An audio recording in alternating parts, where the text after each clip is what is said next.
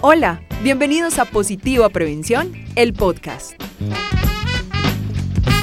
Hola a todos y bienvenidos.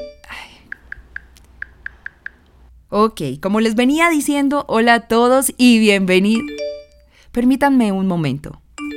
Esto es un correo que me llegó, una notificación de reunión, esta es una presentación para más tarde. Bueno, bueno, mejor apago este celular de una vez porque todas estas cosas pendientes ya me estresan. Y es que estar tan conectada y con tantas cosas al tiempo no siempre es bueno.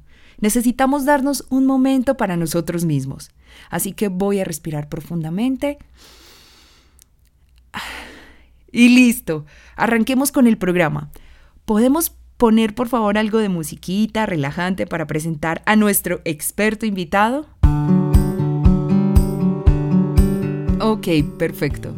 Sean todos bienvenidos una vez más a esta cita obligada con la información que nos ayuda día a día a que nuestra vida sea mejor. En Positiva Prevención, el podcast. Mi nombre es Elizabeth Benjumea y en este capítulo les hablaremos de una serie de sensaciones y emociones que lamentablemente están afectando cada vez más a muchísimas personas a nuestro alrededor.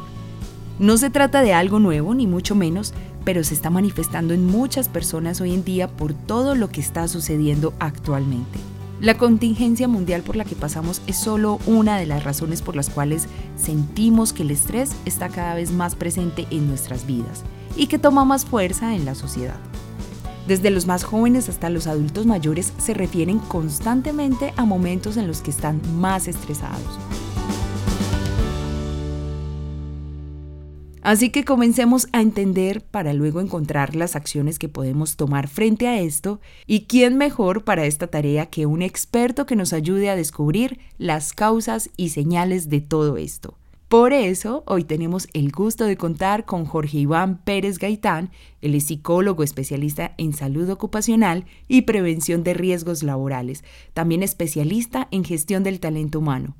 Bienvenido Jorge, gracias por acompañarnos en esta búsqueda de información. Un placer tenerte en este espacio. Elizabeth, muchas gracias por la invitación. Contento de estar acá para poder aportar un poquito de conocimiento y experiencia frente al tema. Claro que sí, Jorge. Arranquemos.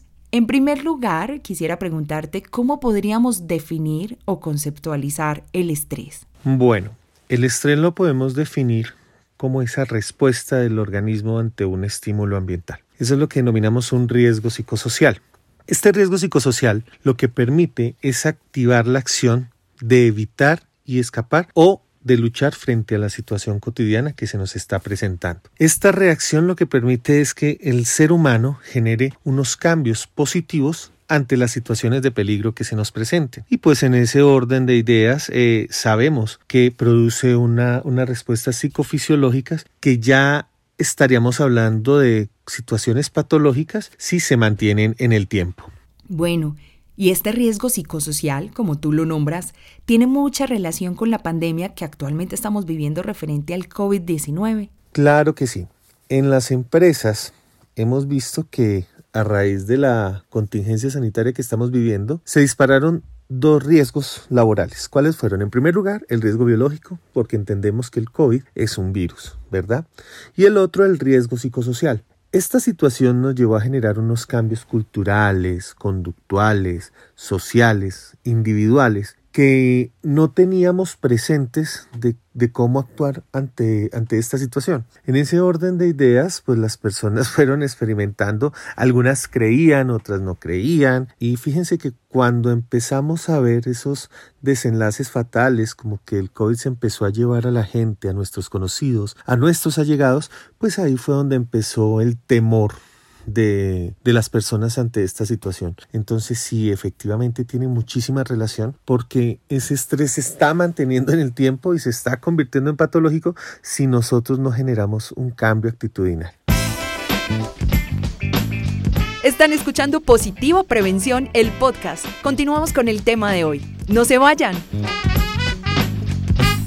Estamos muy de acuerdo con que es una realidad silenciosa que se está volviendo cotidiana y desde tu punto de vista, ¿será que las personas que enfrentan esta situación tienen conciencia de lo que están viviendo y generan acciones oportunas frente a esto? Esa pregunta que me haces es muy interesante porque sabemos que la gente identifica los malestares generados por el estrés. ¿Cierto? De pronto los dolores de cabeza, de pronto la tensión muscular, los dolores de cuello, esa tensión que conocemos a veces como el mico que se cuelga y no le deja voltear a uno la cabeza, eh, de pronto que no podemos dormir en las noches. Entonces fíjense que nosotros identificamos esos malestares, pero no, no hay la conciencia suficiente de que se pueda estar generando un estrés y por ende pues no se actúa adecuadamente ante esta enfermedad que es una realidad del día a día. Desgraciadamente es una realidad silenciosa con la que tenemos que convivir en el día a día. ¿Por qué razón? Porque pues a pesar de que ya llevamos tiempo, estamos aprendiendo a vivir con esta situación, pero hay algunas personas que no están generando como la importancia de tener ese cambio, ya sea manteniendo los protocolos de bioseguridad o obteniendo la vacuna frente al COVID-19. Y pues entonces esto genera temor, ¿cierto? Y esto es lo que, digamos así, estresa, entre comillas, a, las personas para no poder continuar con nuestra vida cotidiana.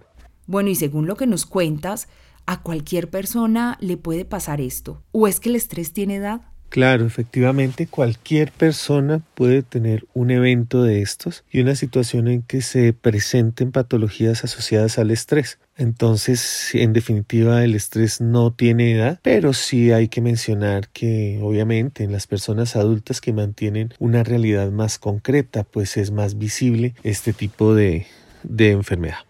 Sí, Jorge, es muy impresionante que estemos viviendo todo esto, pero es la oportunidad para compartir esta información absolutamente valiosa. Y hablando de compartir, ¿qué pasa con la ansiedad y los más jóvenes? ¿Las redes sociales tienen algo que ver con la ansiedad?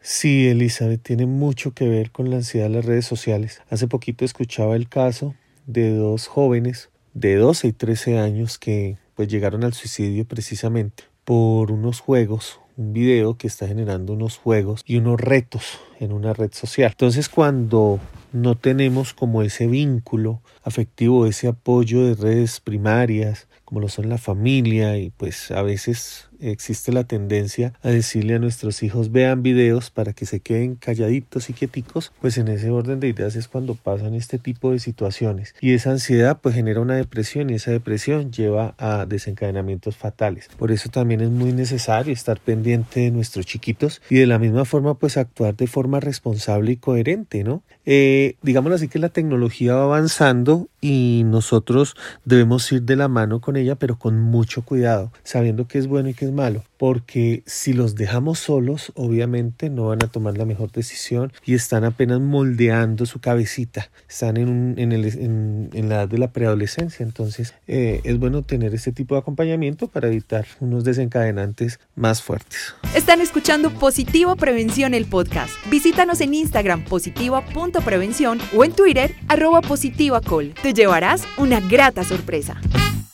Y esto que quiero preguntarte a continuación, sé que es algo que nos interesa a todos y los que nos están escuchando también se lo pueden estar preguntando.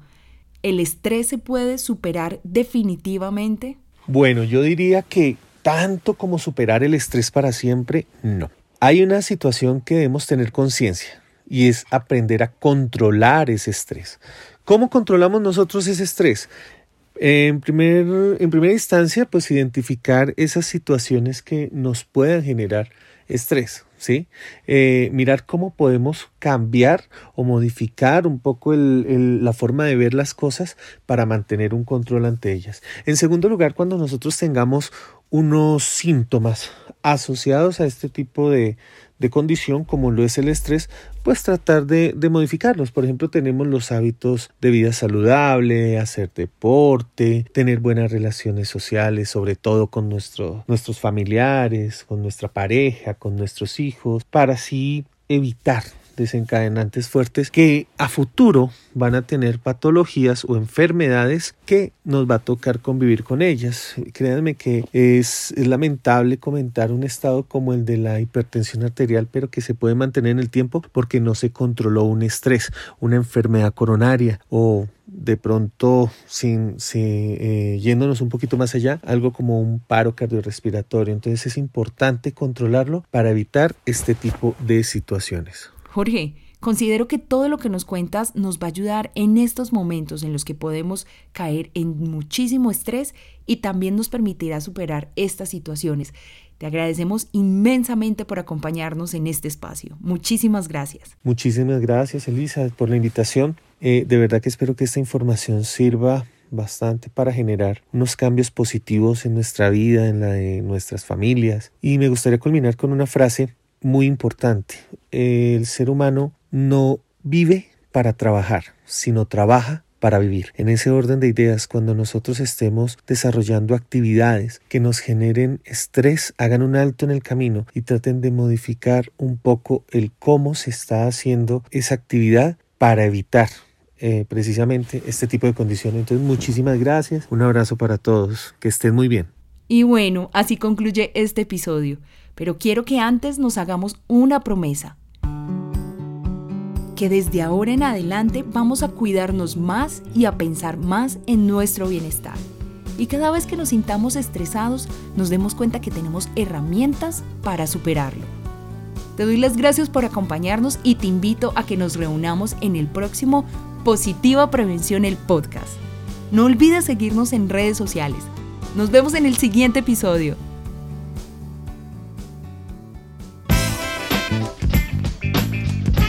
Este fue otro episodio de Positiva Prevención, el podcast. Nos vemos pronto.